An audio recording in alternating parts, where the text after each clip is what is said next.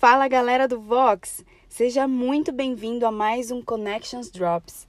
Meu nome é Eliana Ortega e eu tô aqui com você hoje para continuar compartilhando aqui alguns princípios sobre liderança. É um tema que particularmente eu gosto muito e vai ser um prazer estar aqui compartilhando algumas experiências e princípios que eu fui aprendendo ao longo da minha jornada com vocês. E o primeiro princípio que eu quero conversar com você hoje é sobre visão. Sem visão, a gente não consegue realmente liderar nada. Visão é aquilo que você enxerga lá na frente, o que vai acontecer, o que você espera, aquela velha história. Quem não sabe para onde vai, qualquer caminho serve. Então, nós, como cristãos, principalmente, nós não queremos pegar qualquer caminho, a gente quer realmente chegar é, no plano que Deus tem para nós. E todo líder precisa de uma visão nítida sobre aonde deve ir ou o que deve ser feito. Por meio dessa direção, outras pessoas também serão influ influenciadas a adotarem esse mesmo objetivo, porque elas veem simplesmente o resultado desses objetivos acontecendo.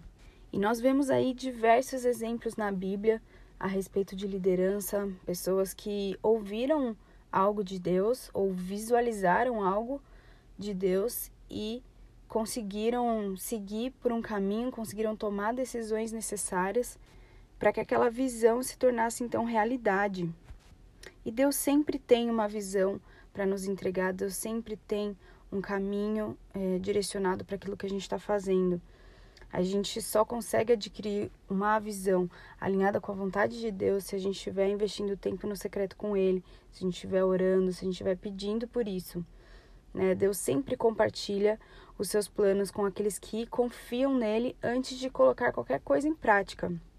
Então, lá em Amós 3, 7, fala assim: Certamente o Senhor Deus não fará coisa alguma sem primeiro revelar o seu segredo aos seus servos, os profetas.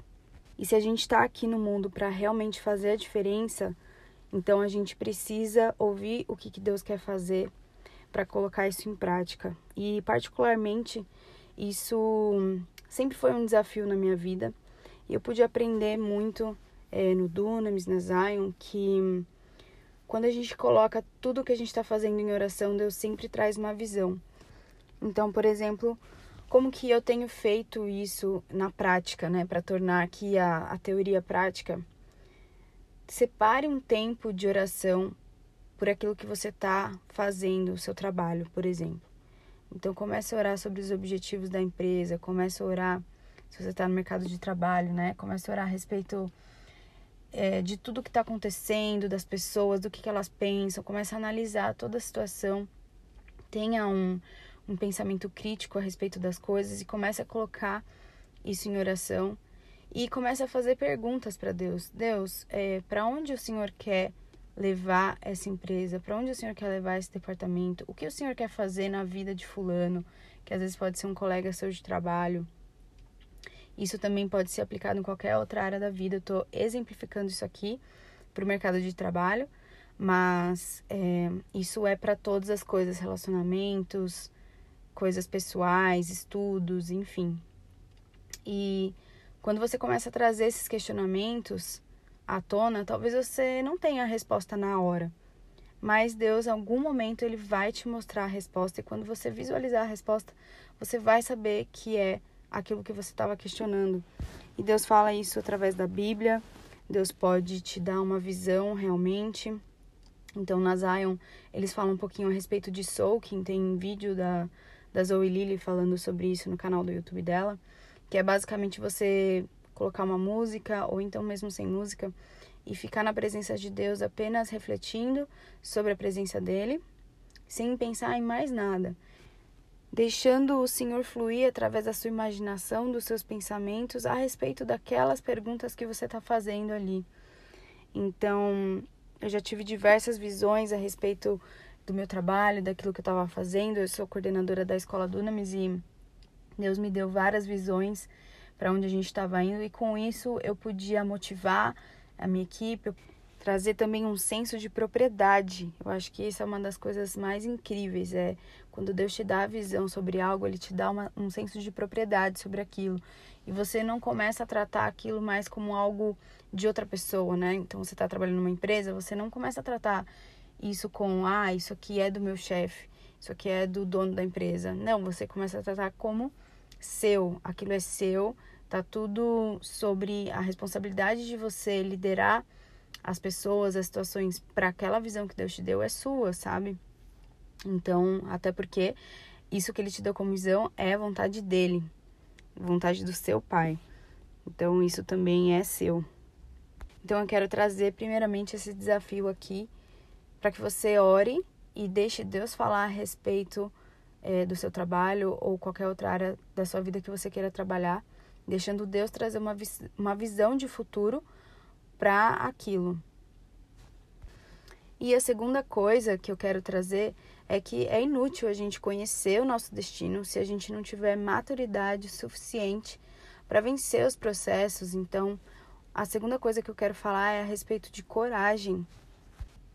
Um líder, ele também precisa instigar coragem para os seus liderados. E a gente tem aqui como exemplo Davi. Esse é o meu maior exemplo de coragem. Aquilo que ele fez ao tomar uma atitude de enfrentar Golias é simplesmente o maior exemplo de coragem que eu já vi. Mas ele fez isso porque ele se conhecia. Ele já tinha feito algo, não talvez com não tanta grandeza quanto aquilo, mas ele já tinha enfrentado um leão, ele já tinha enfrentado um urso. E ele sabia que ele era capaz. Aquilo foi alimentando a convicção dele e foi aumentando a coragem dele. Então, a gente tem que sempre ser fiel nas pequenas coisas que Deus está pedindo para a gente coragem. E a gente, com a coragem, está sempre evoluindo, nos tornando pessoas melhores, mais relevantes, mais disciplinadas, mais alinhadas e mais estratégicas. Então, você, por exemplo, começar a levantar da cama, acordar mais cedo, já é um passo pequeno de coragem. E cada vez que você vai se desenvolvendo nisso, você vai é, aumentando mais a sua convicção a ponto de fazer algo grande e relevante quando for a hora determinada para isso. Tem aquela frase que fala que liderança é a coragem de dizer em público o que todos estão sussurrando.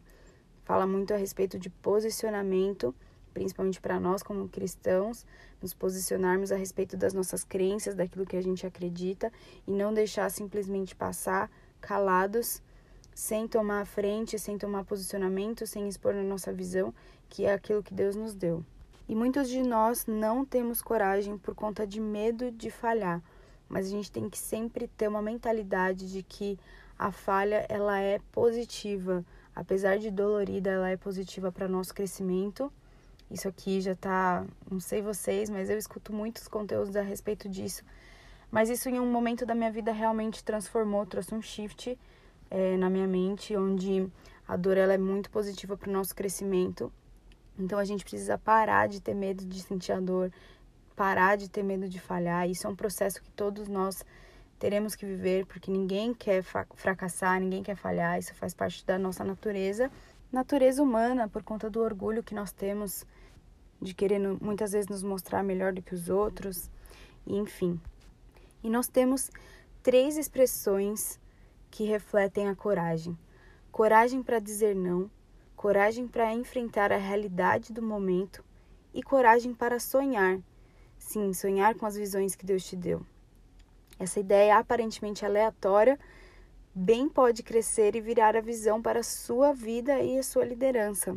Então tem mais um desafio que eu quero deixar aqui para você, que é se questionar a respeito do que você acredita que seria impossível de ser realizado no seu trabalho mas que, se pudesse ser realizado, causaria uma mudança fundamental nesse negócio, que traria assim resultados exponenciais para o negócio da sua empresa, ou então para o seu departamento, para as pessoas que você lidera, ou então, ou então qualquer outra coisa que você pensa que possa realmente causar um impacto gigantesco para que Deus seja glorificado naquilo.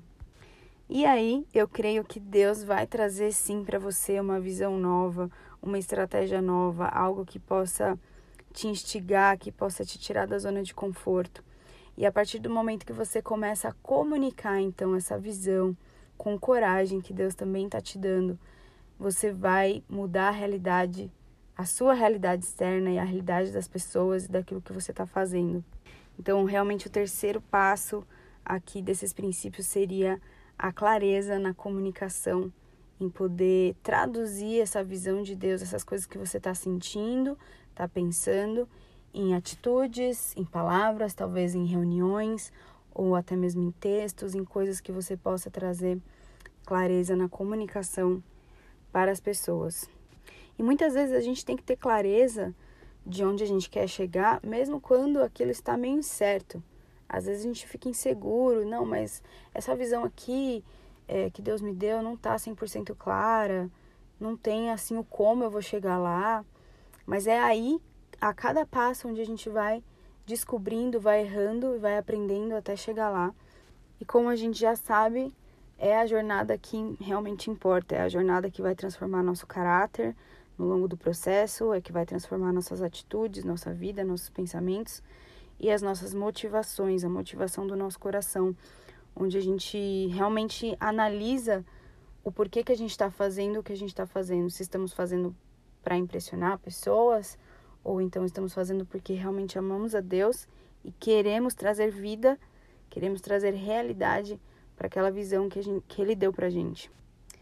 Então, uma das maiores coisas que eu queria deixar aqui para você é pare para pensar, pare para orar e refletir sobre tudo o que você está fazendo. E se esse é um dos maiores diferenciais hoje que nós temos, porque as pessoas estão tão alienadas com tantos conteúdos, tanta informação, que as pessoas simplesmente não param para pensar naquilo que elas mesmas estão fazendo, para onde que elas estão indo, não colocam isso em oração pedindo uma visão de Deus. Então, um trabalho é uma coisa que a gente tem que parar para fazer, exige disciplina, exige tempo para a gente para pensar, para orar, para escrever, para anotar, estar atento a essas coisas. E muitas vezes não queremos fazer isso porque não está no nosso conforto. É mais fácil você se entreter com Instagram, com outras coisas, com conteúdo de outras pessoas, do que você ir lá e parar intencionalmente para escrever, para pensar o que, que você está fazendo, para onde você está indo. Então é isso, pessoal. Espero ter somado na vida de vocês, espero ter gerado valor aqui e até a próxima.